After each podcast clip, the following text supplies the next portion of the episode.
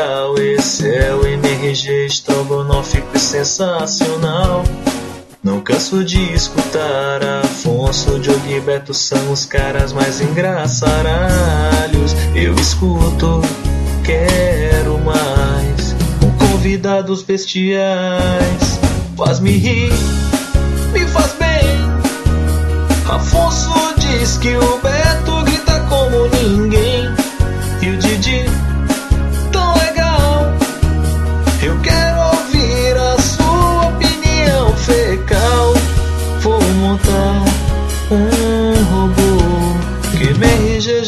eu sou.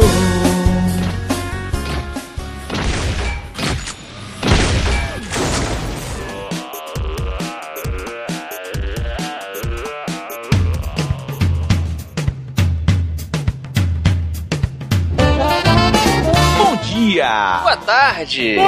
Bom dia inteiro para vocês!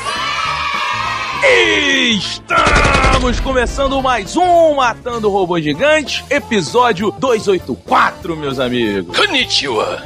Eu sou o Beto Estrada e estou aqui com. Afonso Pacifista Solano. E diretamente de Brasília. De Brasília! E das terras do mangá. Miriam Castro. Que essa interrogação insegura? É. Ela tá se conhecendo ainda. Miriam, quem é você? Eu sou a Miriam Castro. Eu tenho um canal no YouTube chamado Mikan. Tenho também uma coluna que tá meio parada no Omelete, que eu falo de animes e mangás. E basicamente isso. Em geral, sou jornalista. Você é parente dos irmãos Castro? Não sou. Não! Porra, por que a gente chamou ela então? Você pode usar, hein, Miriam? Usa na internet, assim, livremente, dizendo que é é a terceira irmã. Porra, usa isso, cara. Olha, isso é sensacional. Vamos fingir que você é pri- prima deles? Vamos fingir hoje que você é prima deles. Dona Miriam, sempre que um convidado vem aqui no Peraí, Matando Dona. Miriam não. Dona Miriam é que vende lanche na cantina. Ah, vai que ela tem uma cantina. Você tem uma cantina, Miriam? Que vende sushi, né? Vende só comida japonesa. Tá bom. Senhorita Miriam, todo convidado que vem no Matando Robô. Sabe se ela é casada, por acaso? Não, não sou casada. Pode ser como vocês quiserem, gente. Tá bom. Vai. Ô Miriam, fala aí qual a sua revista favorita. Minha revista favorita, De todos os tempos, ever, ever, ever, ever. todos ever. os tempos. Ever, ever. Putz, Vai ver o nome japonês aí, hein? levando em conta uma coisa que eu leio todo ano, assim, acho que seria Fruits Basket. Fruits Basket. Que é um mangá bem de menininha. Conta pra gente sobre o que, que é. Putz, é um mangá de uma autora chamada Natsuki Takaya e é sobre uma garota que conhece uma família amaldiçoada. Essa família tem uma maldição dos signos chineses, então cada membro amaldiçoado se transforma num animal que representa esse signo quando ele abraça uma pessoa do sexo oposto ou quando fica muito fraco. Pô, não era melhor ele se transformar, tipo, numa fruta? E de menininha. Você falou que era uma coisa de menininha, até maldição, o nego vira animal.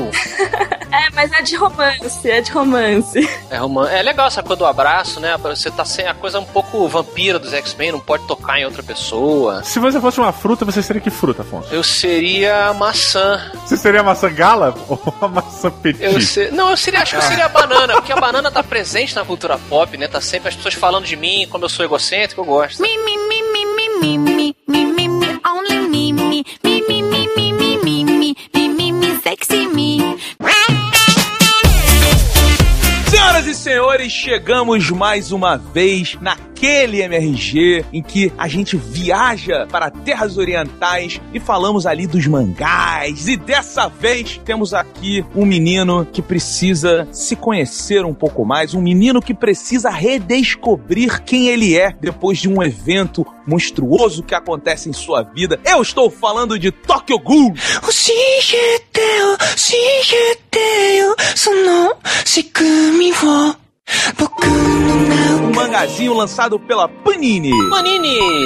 Eu, eu, não vou, eu não vou continuar nessa onda, porque mangazinho está desmerecendo a parada. Não, é porque eu reparei, quebrei e vou, e vou explicar por dois motivos, né? A gente brincou com a questão da Miriam ser casada ou não e tal, é, e eu fiquei na minha cabeça pensando que todas as aberturas que você faz, você fala, senhoras e senhores, ou seja, nós restringimos o nosso programa a pessoas casadas. Não, eu falo meus amigos também. Então, menos ainda, então. Pessoas... É, só os seus amigos. Três pessoas que o Roberto conhece.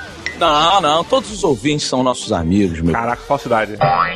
Senhorita, dona, garota, menina Miriam, por favor, traga-nos a sinopse de Tokyo Ghoul. O Tokyo Ghoul ele é sobre um menino chamado Kaneki, é o sobrenome dele, mas todo mundo chama ele assim. E ele é viciado em livro, to- ele é todo loserzinho, assim, mas tem alguns amigos e tudo. E ele faz faculdade e vai num café que ele é apaixonado por uma menininha que vai no ca- mesmo café que ele. Só que a cidade tem uma ameaça que são os ghouls, que são tipo uns vampiros, né? Eles, mas eles devoram os humanos em vez de só morder. E é uma ameaça real, né? Uma coisa presente. É tipo, todo mundo sabe que eles existem e eles aparecem no jornal. E ó, fudeu, tipo, um cara foi devorado por um ghoul. É, exato. Toda hora fica aparecendo. E aí eles ficam, ah, como será que são os ghouls, não sei o quê. E ele chama a menina lá pra sair. Ela gosta do mesmo autor que ele é fã. E eles ficam conversando sobre o autor, tudo. E ela leva ele pra um beco lá. E tô com medo dos ataques dos ghouls. Mas ela é um ghoul. Oh, não!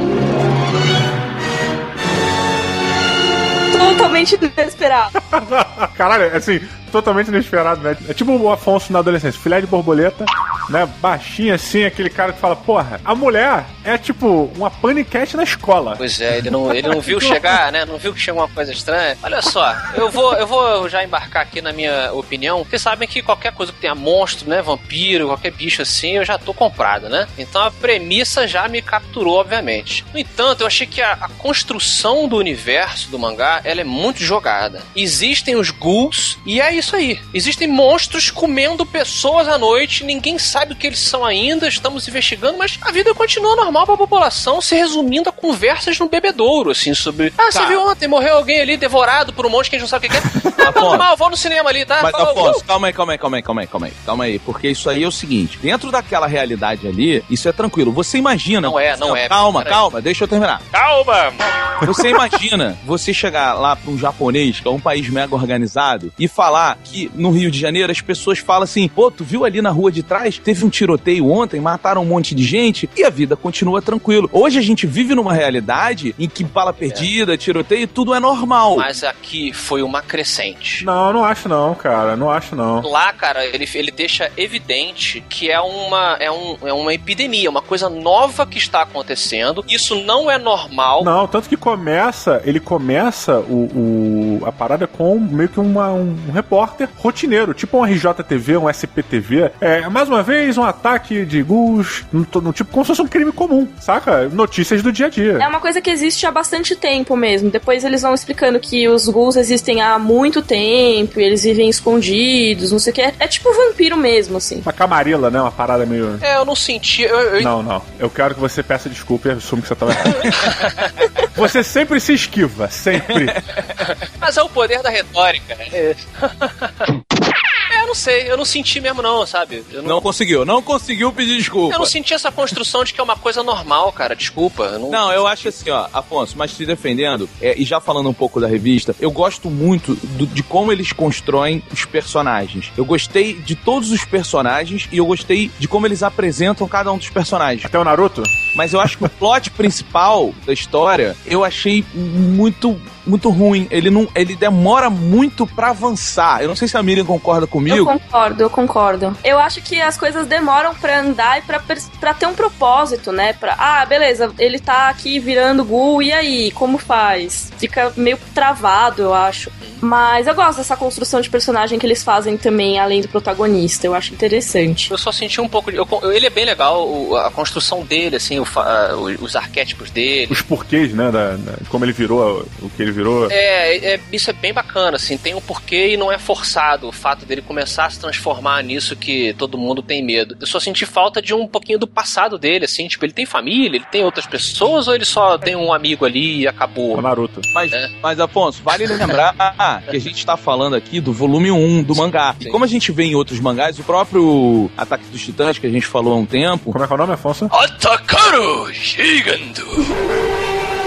Então, ele, ele demora algumas revistas pra te contar o, o background todo, né? Isso é uma coisa que eu vejo em alguns mangás. Tipo o segredo da muralha, né? O segredo da muralha que a. O Sacanagem. que que foi? Caralho, aleatório. O jogo fez a piada só pra ele, cara. Não, cara, porra, o plot, o, porra, a virada do segredo da muralha. Como é que a muralha tá com Titan, ela- de que, que ela é feita? Mas isso não tem nada a ver com o personagem, o Beto tá falando do personagem. É, caralho. Não, você falou do passado, da construção das muralhas. Miriam, essa é a mente de Diogo Braga. Vou mostrar pra Afonso como é que se faz. Desculpa, pessoal, que eu errei. Mas o Diogo Braga, e você, meu amigo, o que, que você achou de Tokyo Ghoul? Olha, cara, eu tô fazendo essa piada já o episódio inteiro sobre o Naruto. Eu percebi, tá lá atrás, assim. Tipo, e é verdade, nós temos um amigo Naruto ali. mas A gente tem um personagem principal normalmente gritador, né? Um screamer. Ele, qualquer. Par... Café tá sem. Tá, café tá gelado. Ah! tipo, é, é isso. Mas, apesar de incomodar um pouco, ele é bacana, cara, porque ele me lembra. É foda. Eu sempre sou rendido para a parada, me lembra minha infância. Eu, quando eu mudei de colégio, quando eu entrei pro colégio de meus amigos Afonso Solano e Roberto Estrada, eu saí de um colégio chamado Baby Garden e fui pra um colégio chamado Batista. E eu tinha um amigo, um amigo, Heitor. Um abraço pro Heitor aí. Durante toda a terceira série, Heitor, um abraço. Traidor do caralho, porque ele me deixou sozinho. Caralho. No meio do ano, cara. O que aconteceu? A gente não conhecia ninguém. E, porra, a gente meio que sentou do lado, entrou na fila junto de inscrição e ficamos juntos. No, no- ficamos juntos no sentido de, tipo, entramos junto na escola, fizemos tudo junto, e almoç- é, lanchávamos juntos, etc, etc. E a gente começou a ser zoado desde cedo, lá no Batista, na hora do recreio, que era com as crianças mais velhas. E o Heitor não aguentou a onda. E ele me deixou sozinho. Ele saiu do colégio, é isso? A partir de julho, quando voltamos das férias do meio do ano, Heitor não tava mais lá. Então eu meio que senti é, um pouco disso nessa questão dele ter um amigo só, saca? E eu fiquei com inveja dele, porque o amigo dele não abandona ele.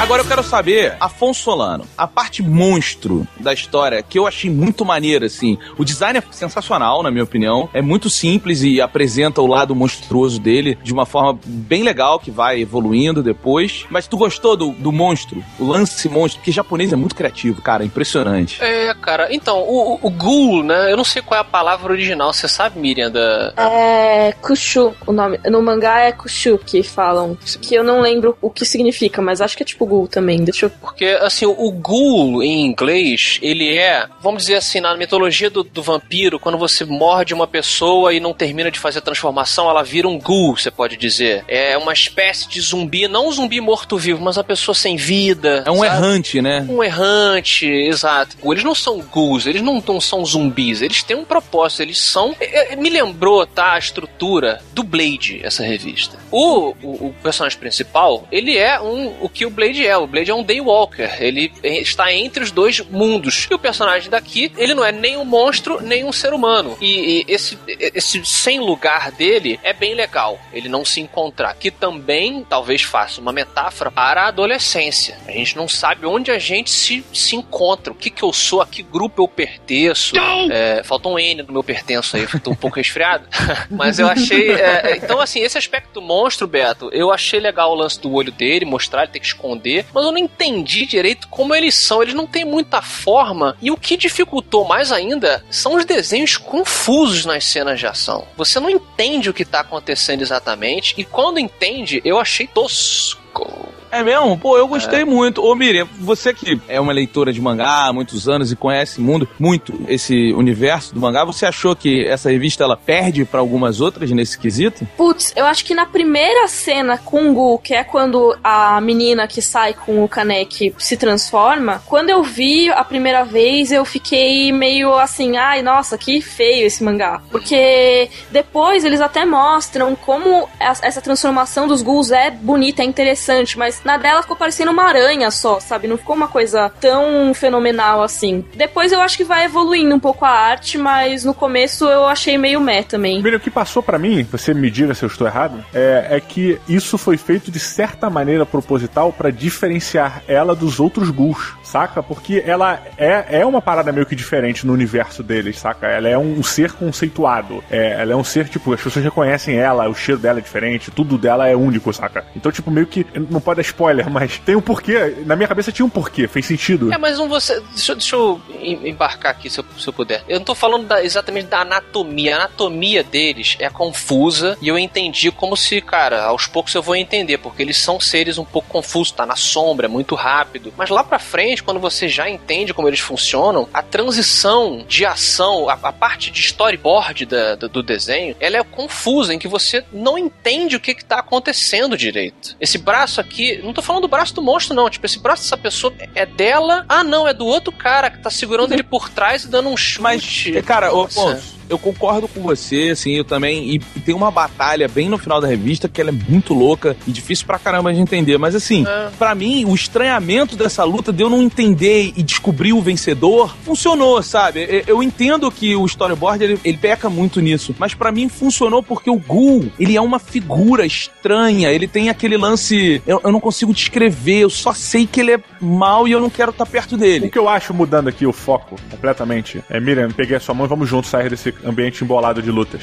Mas é o que eu acho legal do Tokyo Ghoul é justamente o, o, a ambientação da revista. Você é inserido do nada num universo onde essas criaturas existem, as pessoas sabem que elas existem, elas existem e você é apresentado a uma sociedade secreta muito vampiresca, né? Onde existem hierarquias, existem influências políticas, existem de várias paradas, saca? E é bacana entender a fisiologia dessa sociedade e a própria fisiologia do Ghoul mesmo, né? Do, do Half Ghoul. Então, tipo, isso para mim foi o que mais me chamou a atenção. Foi a curiosidade de saber como é que funciona isso, por você ter sido realmente jogado de paraquedas no meio dessa situação. Eu também acho. Eu acho que você tá lá no meio, você conhece muito mais personagens ghouls do que você conhece personagens humanos. Sim. Tirando o amigo do, do Kaneki, o Hide. O Naruto.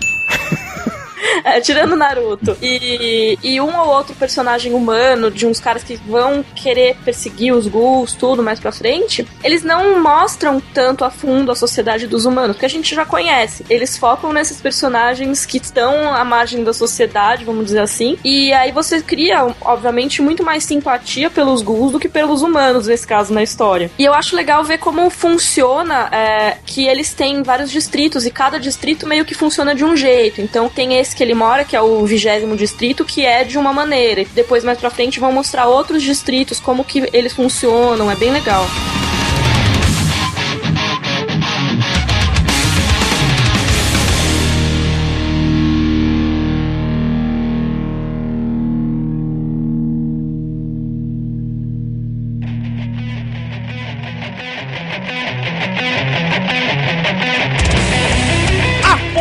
Então, por favor, traga-nos sua nota de 0 a 5 robôs gigantes para Tokyo Ghoul. Tokyo Ghoul! Olha, o aspecto monstro é sempre o que me cativa, então realmente foi o que me prendeu aqui na história, o avançar, a construção disso tudo me capturou. É, me tirou esse lance das cenas de ação serem muito confusas e às vezes mal desenhadas, na minha opinião. A gente está falando de luta entre monstros confusos, eu comparo como o, com o Berserk, por exemplo, que faz de uma maneira excelente. Você entende o que está acontecendo. Eu entendo que aqui é um bicho esquisito, tem tentáculos, até tem um nome do tentáculo deles, um tentáculo maior lá. Aí que tá, eu não entendi, entendeu? Se é uma, uma espécie de aranha, se tem vários, se eles produzem, se é uma, uma coisa meio é, aquele Elfen Light, né, o, o Miriam, que... Uhum. Isso é demais, cara. É, sabe? Eu não entendi. Aí que tá, eu não entendi a anatomia do bicho. Eu não acho que isso foi uma coisa conceitual. Eu acho que foi por falta de talento do desenhista, porque tem ilustrações em que ele coloca a coisa bem bidimensional, um golpe lá particular que uma pessoa dá na cabeça de outra. O desenho é bem egípcio, assim, bem bidimensional e tá tosquíssimo. Tá tosquíssimo e eu demorei para entender. E, e, enfim, isso me incomodava muito. Eu sei que é uma coisa pessoal, mas me tirava. É, mas é, é, legal você ver a, tra a, transformação dele. Realmente é, um, é, é, uma tragédia que acontece com o cara. É. Ele acorda com, com isso e ele, ele tentar esconder. Eu, eu gostei. Da, o japonês tem essa coisa da, da, da alusão à sexualidade muito presente. Cara, muito, né? Eu achei muito isso, sim, essa essa metáfora aí do dele ser quem ele é, dele se aceitar. Achei muito forte isso. É, ele, ele, e ele compara com a obra do Kafka, que também está se, está se transformando em um, em um inseto e tal, e, e a ver com o corpo dele passando por transformações da adolescência, creio eu que foi proposital, até porque o japonês curte essa coisa do. E, e essa parte da fantasia fazendo essa metáfora, para mim, acabou salvando o que é o Tokyo Ghoul. Eu dou três robôs gigantes, acho que se você se interessou por esses temas, assim, quer ver a evolução dele passando para o mundo dos ghouls, entendendo todo esse underworld, pode ser bastante interessante. Muito bom, dona senhorita, menina garota Miriam, por favor, quantos robôs gigantes de 0 a 5 você dá para Tokyo Ghoul da editora Panini? Panini!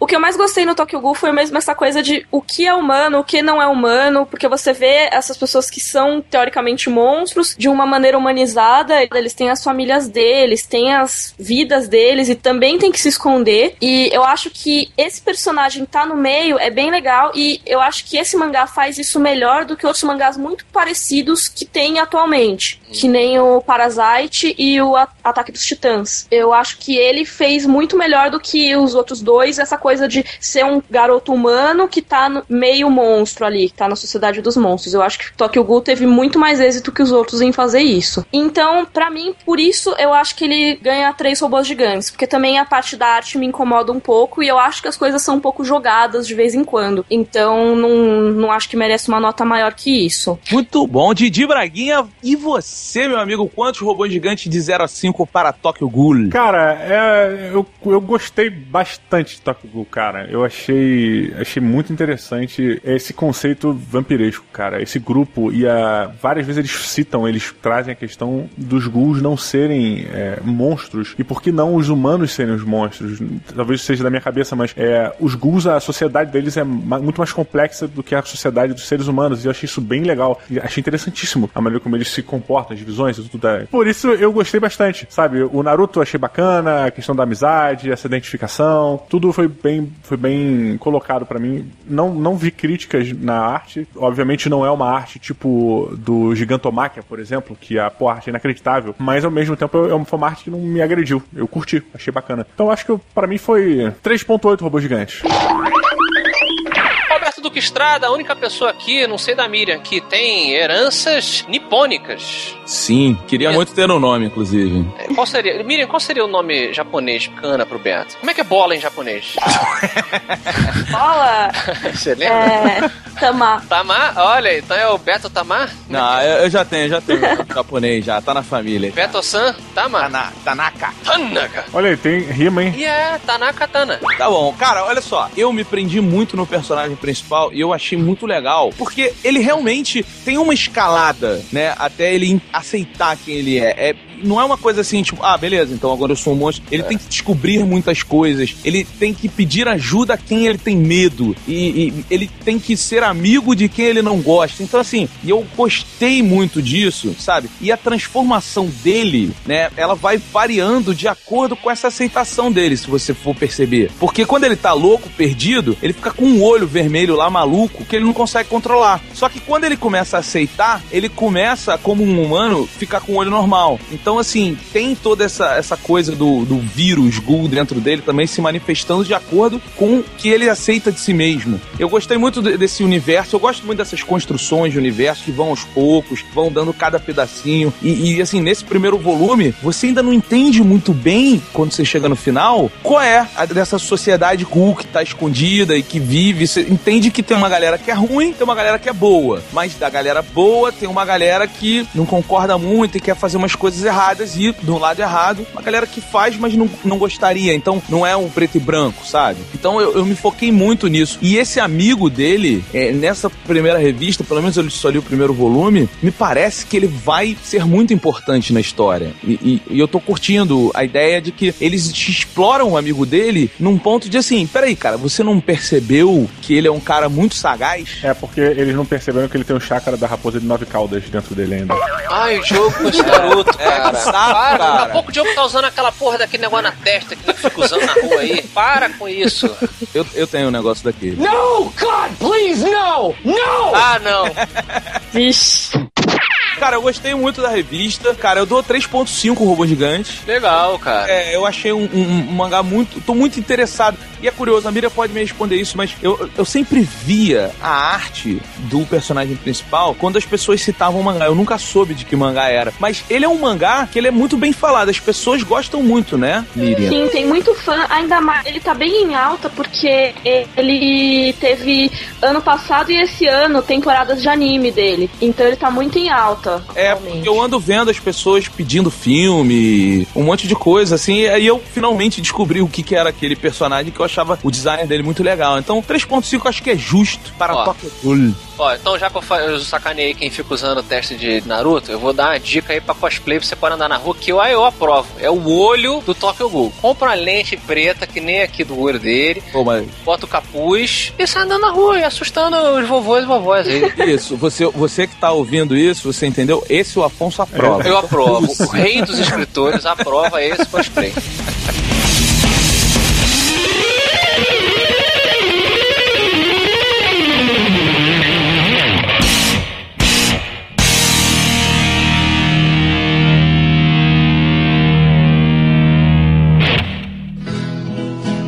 Eu estava no portão quando o carteiro passou, girou da correspondência uma carta e me entregou.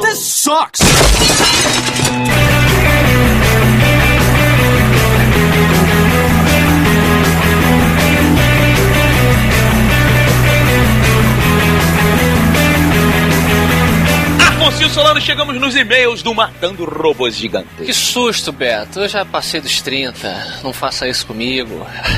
Estamos idosos. Estamos idosos e você que também já tem idade aí, pra cima ou pra baixo, você está chegando nos e-mails do Matando Robô Gigante, que você manda pra onde, Beto? Matando Robôs Gigantes, arroba matandorobogigantes.com, meu amigo. O maior e-mail do mundo ainda. Ainda aí, você que discorda, vai pro inferno. Tem as redes sociais também, você vai no post aí conferir, porque eu tô na onda do Beto, de saco cheio de falar em rede social. Mas o que eu não estou de saco cheio, Beto, I win! Mas o que eu não tô de saco cheio, Beto, é de ganhar dinheiro. E é por isso que eu aviso que o Espadachim de Carvão 2 já está em pré-venda no link do Matando o Robô Gigante Submarino, Beto. Olha aí, quando é que ele sai, afinal? Ele sai na Bienal do Rio de Janeiro, que vai começar em setembro, na verdade, dias 4, 5 e 6 de setembro eu estarei lá na Bienal. E aí, quem quiser tem o link aí embaixo pra saber a data, dire... assim, os horários direitinho, tá? Vou botar aí embaixo, junto Se prepara pra não andar. Pois é, tá nesse. Será nesse nível. Então tem o link aí do dia que estarei lá com os Paraxim, mas você que não pode na Bienal pode comprar o livro e dar dinheirinho para o Matando Robôs Gigantes aqui no nosso link do Submarino, os Paraxim de Carvão e as Pontes de Puzur, capa rosa, capa GLS, Beto. Eu quero saber se vai ter um resumo no começo do livro. Vou botar um previously. Não, eu, eu tô falando sério, pra quem tá ouvindo, eu seriamente falei isso com o Afonso há um tempo atrás, né? Esqueceu, né? Falei, cara, tem que botar um resumo, pô. Tu, tu lançou o livro um tempão atrás, cara. Justo, justo. É. Vou deixar a Não posso falar. Só um estrago surpresa. É assim que se vende, né? Tá bom. Não pode entregar. Enquanto isso, você vai pensando o que fazer, né? Exato. Vou botar um papel em cada livro ali. Olha aí, Andy. Outra coisa importante é o pessoal visitar o canal do YouTube do Matando Robô Gigante, Beto. Sim, sim, estamos com programinhas novinhos, fresquinhos, Afonso Solano, saindo do forno. Agora lá temos o Drops, temos o RoboVision e temos o MRG Show. Show! Cada semana tem um programa novo no canal, Beto. Tá uma loucura. É verdade, é verdade. E se Deus quiser, terá muito mais coisas vindo por aí. Exatamente. Então, youtube.com barra Matando Robôs Gigantes. Beto, você é um cara que se veste bem. Eu tento. Se você tenta, eu tento, todo mundo tenta e pode tentar junto conosco com a camisa nova do Matando Robôs Gigantes. O meu garoto Bruninho matando robô. É ele tomando ali um cafezinho, se preparando para uma destruição é, de metal. Você confere aí embaixo, tem a arte feita pelo nosso queridíssimo Márcio L. Castro. Excelente, tem todos os tamanhos, se você é fino, se você é gordo, se você é pequeno, médio, grande. É uma camisa fofinha, eu posso dizer isso, né? É uma camisa muito fofinha. Você vai ver e dá uma entrada, olha na arte e aí já não deixa de comprar. Mas realmente é uma camisa muito fofinha, um desenho muito agradável. Isso, e o Didi e você fizeram um excelente spot, vamos chamar assim. Cara, dá todos os méritos pro Diogo, cara. Não, É. eu, eu, eu, só, eu só, só apresentei o Diogo naquele. Cara, que coisa sensacional. Legal, tá aí embaixo o link, o programa é onde falamos lá no YouTube é, sobre o Adam Sandler. O Diogo fez um desfile com a nova camisa, você confere, se você quer ficar tão elegante quanto ele, você compra também a camisa do MRG. Afonso Solano, temos que falar daquela coisa chata que eu também não gosto, que é o F5. Olha aí, quem foi que ganhou essa semana, Beto? Então, temos aí um problema, Afonso. Hum. Temos um problema, porque o F5, ele vem ganhando todos os F5s. Exato. Né? E aí, o senhor Flamínio Nunes, o destronado Flamínio Nunes, Caramba. pois é, entrou aí com uma ação, né? Requerendo uma investigação sobre essas vitórias consecutivas do nosso querido F5. Exato. Então vamos mandar ah, o nosso queridíssimo TI lá, que é o, o Camilo, é, o Mal também, Mal Roboto. Vamos investigar isso aí, né? É, vamos, vamos, vamos fazer uma apuração pra decidir quem é o dono real deste prêmio. A gente já ensinou que pra roubar tem que, tem que dar uma disfarçada, gente. Pois é, perde um, perde um. É, é isso. Ninguém liga. Olha aí o que, que acontece. Mas temos aí, Afonso, dois monstros brigando, né? Temos Nadal e Djokovic aí batendo de frente. Eu sei que é alguma coisa de UFC isso aí, não é? Não, é de tênis, meu querido. Ah, perdi. Afonso Solano, o primeiro e-mail que temos aqui hoje é muito curioso e muito legal. Ele vem do Ebert, que tem 31 anos, mora em São Paulo e não conhece Star Wars. Não. Pois Não. é, pois é. Hum. Cara, sabe uma coisa curiosa? A minha mulher, desde que a gente casou, ela falou que ela, ela nunca viu tanto Star Wars na vida dela. ela falou, ela, ela nunca viu os filmes. E aí ela, ela fala, ela fala assim, cara, tem boneco, tem livro, tem revista. E agora tá uma onda, né? De quadrinho pra caramba, livro pra caramba do Star Wars. Ah. E aí o, o idiota fã tem tudo, né? E aí a vida dela agora é Guerra nas Estrelas. Pois é, cara, eu achei curioso isso. Mas o Ebert Hum, falou assim: Bom dia, boa tarde e boa noite, matadores de latas velhas que acham que vão dominar o mundo só porque tem a força superior à dos humanos. olha aí. Gostei, gostei. Podia ser melhor, mas eu gostei. Eu não diria que eles acham que vão dominar por causa da força, mas talvez pela inteligência. Ou ambos, né? Tem ambos uma superior à nossa. Eu acho que a força, porque a inteligência deles é toda construída por nós. Ih, polêmica. Mas o filho não, eventualmente, é, eventualmente errado, eventualmente como se falasse em inglês, tem mania de usar essa palavra errada. É, consequentemente não vai se tornar mais inteligente que o pai? Depende, tem filho que não. Tu imagina tu ser filho do Stephen Hawking e meterem essa banca pra ele. Mas uma hora o cérebro do Hawking vai ficar, vai ficar velho, vai ficar maluco, vai ficar esquizofrênico, aí você... O cérebro do Stephen Hawking velho e não funcionando é melhor do que 90% da população. Justo, o que, que o Herbert continua aqui, ó? Ele falou: primeiramente, quero dizer que se lançarem a camiseta A Mente de Diogo Braga, certeza que irei comprar. Aliás, todo mundo quer essa camisa. Todo mundo quer, eu quero, você quer, todo mundo quer. Ah, e já tá em produção, vamos dizer logo, já tá em produção. Já tá rolando. Tá rolando. Segundamente, quero a ajuda de vocês. Olha aí, Afonso. Hum, Não entendo nada de Star Wars, nunca tive interesse, porém sei que logo lançarão um novo filme e quero entender todo este universo. Por onde devo começar?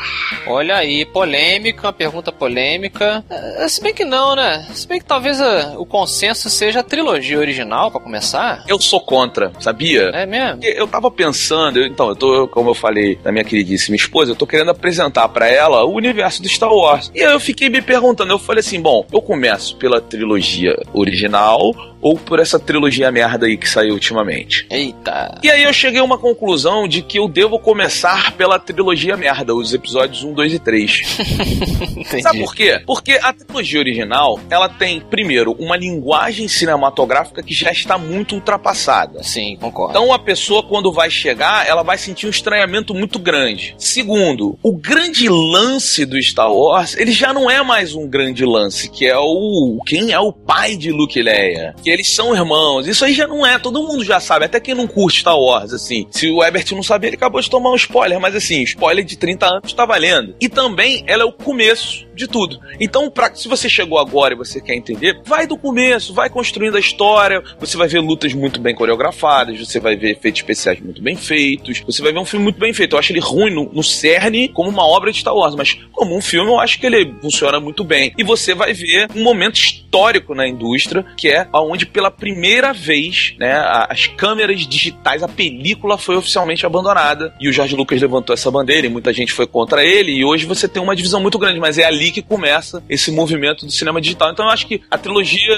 do, o- o- trilogia merda, como eu chamo, ela é o melhor começo, sabe? Olha, então só pra fazer um contraponto, eu já acho que ele deveria começar pela clássica. Pra mim, às vezes eu sinto, Beto, como se você tivesse querendo ver um filme do Tarantino reeditado da, forma cronológica. Eu, eu penso às, às vezes um pouco assim, sabe? Tipo, eu gosto de você ver primeiro o mundo lá dos anos 70 e 80, consequentemente, e depois você ir pra, pra, pra nova. Eu gosto de você voltar no tempo e de, depois que você construiu todo o vilão, você passar para um próximo filme, no caso, um episódio 1, em que esse vilão é um garotinho, entendeu? Lá no deserto. Eu acho isso interessante. Eu também, mas a gente já tem a grande memória né, de ver isso, pô, quando a gente era criança, na década de 80 ali. Então é assim. É, ele teria que fazer só um. um assim, situe-se, principalmente na Nova Esperança. É um filme, na minha opinião, chato. É, o primeiro é muito lento, ele é muito devagar. É muito devagar, então eu veria como, sabe, a, já o, o, o Império Contra-Ataque e o Retorno de Jedi, eu acho bem legais ainda. Claro, a linguagem é um pouco diferente do cinema, mas eles funcionam. O Império Contra-Ataque, inclusive, eu acho excelente, assim, em termos de filmografia. O diretor dele é muito bom, o Irving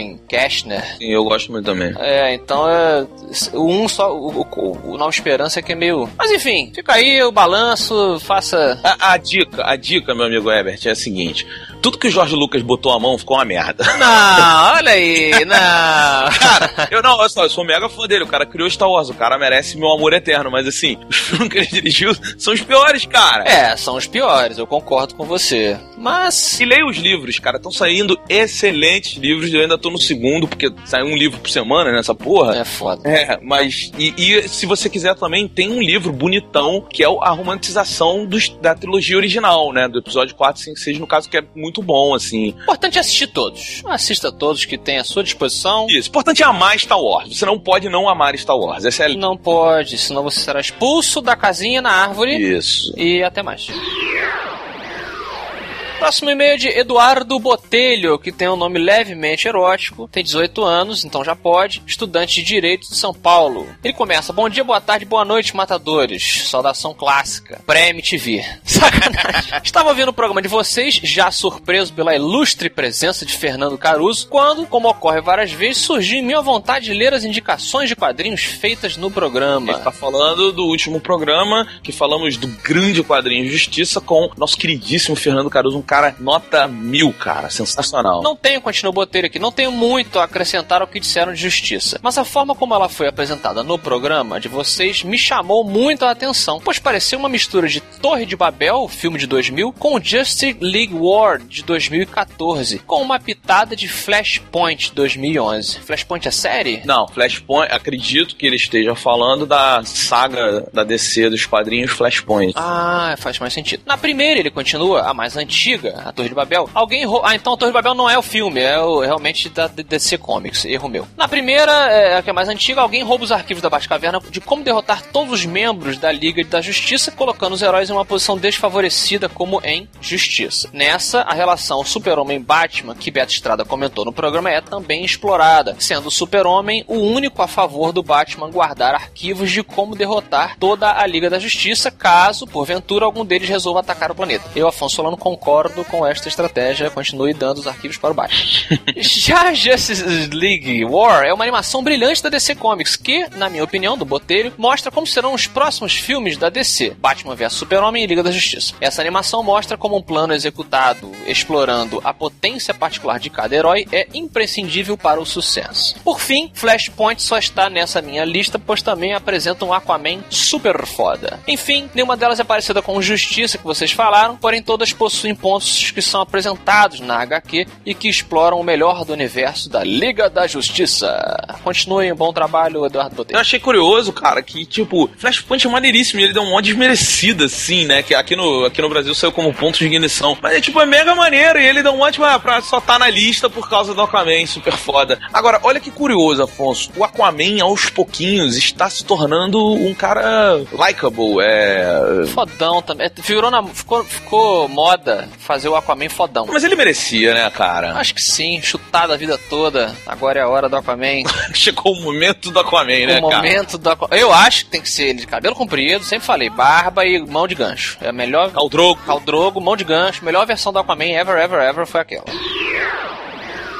por último, Beto, parece que temos aqui um, um cry for help. Sim, cara, temos aqui um e-mail de Gian Victor. Nome elegante, nome de cabeleireiro. Jean. Cara, não, cara, eu acho Gian Victor nome de monarca russo, saca? Gian Victor. É, eu não sei se Jean é, é russo, mas Victor, Victor, for sure. Mas não, não parece, assim, você não consegue contar assim, a família perestroika, de, liderada por Gian Victor, fez tal coisa na Rússia. Talvez, talvez. Funciona pra filme, talvez. É, pois é. Ele falou assim, ó, alô, matadores. Alô. Alô. Meu nome é Gian Victor e estou no terceiro ano do ensino médio. Oh, it brings me back, man. Pois é. Caramba, essa época, hein? Fugindo do colégio. Tá, maluco, outro dia eu tava conversando, Afonso, não lembro com quem. E aí, o nego falou assim pra mim assim: Não, porque, pô, eu tenho prova e tal. Aí, tipo, eu, caralho, que coisa antiga, eu tenho prova. Porque eu não tenho prova há muito tempo, sabe qual é? Ah, detestava prova, sempre detestei. Mas estude aí, estude já, estude. Sim, mas prova é legal porque você sai mais cedo, aí tu fica trocando aquela ideia com a rapaziada depois da prova e tal, era bom. Verdade. Então, muitas preocupações percorrem pela minha cabeça. A principal é o fato que esse é meu último ano ao lado de meus amigos e colegas e quero fazer de tudo para que ele seja marcante. Logo, peço a vocês conselhos de como resolver esta situação e como vocês conseguiram manter essa amizade por tantos anos, coisa que eu gostaria de fazer com meus amigos. Desde já, agradeço a todos. E aí, Afonso? Conselhos para Jean. Muito legal, Jean. É, depois você acerta um corte de cabelo de graça comigo, porque sua pergunta é muito bacana, cara. Nós realmente conseguimos, né, Beto, manter amizade com grande parte dos nossos amigos, ou pelo menos os amigos que a gente tinha interesse, né? Temos que foram, seguiram, seguiram a vida, que nem o Roland Deschain. Mas eu acho o seguinte, por exemplo, eu acho que é, o Beto ele começou a trabalhar numa lan house aqui perto do, do aqui no, no, bairro, então eu fazia questão de sempre frequentar a lan house, nem que eu, eu não costumava jogar muito, mas eu ficava lá no balcão com ele batendo papo, desenhando o dragão. Exato, exato. É, eu acho que você tem que no colégio a amizade é passiva, depois você sai ela vira ativa. Você tem que criar situações realmente para manter essa amizade. Então, vá onde eles costumam isso, se eles trabalham em algum lugar assim, ou então, ah, mas a gente trabalha, sei lá, todo mundo foi estagiário. Marca um chopp, cara. Marca um chopp semanal. Semanal. Não deixa, não deixa passar. Se as pessoas elas se afastam, aí você acaba fazendo amizade com os babacas do escritório, que não te conhece direito, e aí você tem que se reinventar. Isso aí é um escroto. Então, seja amigo das pessoas que te conhecem de verdade no colégio. Force esses encontros aí, liga, marca um videogame, marca de, de sair, marca de bater papo. Mas você tem que insistir, na minha opinião. Cara, é assim, e tem uma outra parada que é muito importante, assim, eu acho que é, primeiro, você tem que saber lidar com as diferenças. Você nunca vai construir uma amizade se você não souber lidar com as diferenças, porque as pessoas são diferentes. Porque, sim, se você buscar pessoas iguais a você, o mundo vai ser um saco. Imagina, se todo mundo fosse igual, que merda. Nossa, eu vejo às vezes os caras assim, saindo da academia, aí todos são fortes, todos têm o cabelinho com aquela alcinha de boquete, todo mundo com a mesma roupa, todo mundo gosta da mesma comida. Que porra é essa, Beto? Né? É, eu, eu acho que assim, é, respeitar as diferenças é muito bom, porque você aprende muito, você tem uma outra visão completamente diferente da vida, das situações, né? Então eu acho essa parte mais importante. E a outra parte, cara, é assim, tem gente que vai e, e, e não sinta por essa pessoa não porque às vezes a distância preserva a amizade também. Então, não sinta. Imagina assim, ó, Afonso, faça esse exercício com o Jean e com quem tá ouvindo. Imagina uma linha reta, na horizontal, tá? Agora bota na ponta esquerda uma linha diagonal. Caramba, tá. Então você tem essas duas linhas. Imagina que são um grau. Às vezes, quando você está, você tá no começo com seus amigos, é tudo muito próximo. Vocês têm as mesmas ideias, vocês são muito iguais. Às vezes o tempo passa e um vai na linha diagonal e o outro vai na linha reta. E se você for seguindo, você vai ver que existe uma distância muito grande no final. E essa distância ela tem que ser respeitada porque a cabeça está diferente, as ideias estão diferentes, então se perde, né? E aí, cara, crie novas amizades, porque fazer amigos é uma coisa muito boa e muito positiva. Ah, então tô falando fazer novos amigos também, é deixar os que vão irem. Deixar os que vão irem, porque vão permanecer aqueles naturalmente que devem permanecer. Se só vem aniversário, só vem aniversário. É, se você for que nem eu, tu nem aniversário vai, porque foda-se, eu não preciso fazer sala para ninguém. O Beto não vai, gente, vou falar, o Beto não vai no aniversário dos amigos, tá? Não vai mesmo e, e, e essa é a graça. E cara, poucos respeitam isso, porque você, Afonso, é o único que me liga falando assim, cara, eu sei que tu não vai, mas eu tô avisando aí porque tem que avisar. É, exatamente. e é de boa, porque você respeita a visão diferente do outro lado, que eu não tenho paciência para ir aniversário. Então é isso, Jean, cara, toca a tua vida, corre atrás. Muitos conselhos, é, gostei, gostei, muitos conselhos. E eu acho que a pérola é essa, né, Beto? A vida é um ângulo, é isso, é um ângulo agudo. A vida é um grau. A vida é um, a vida é um grau, depende de você, é, qual óculos você vai botar? Misturei tanta coisa aí. Até semana que vem, todos vocês. Por que, Afonso Solano? Hum, vocês são a resistência. E semana que vem, nós somos quem? Ah, sim, we are Batman. Um beijo, até semana que vem. E antes que eu me esqueça, um abraço pro amigo Jorge Veras, ouvinte do MRG. Até semana que vem. Tá, tá, tá,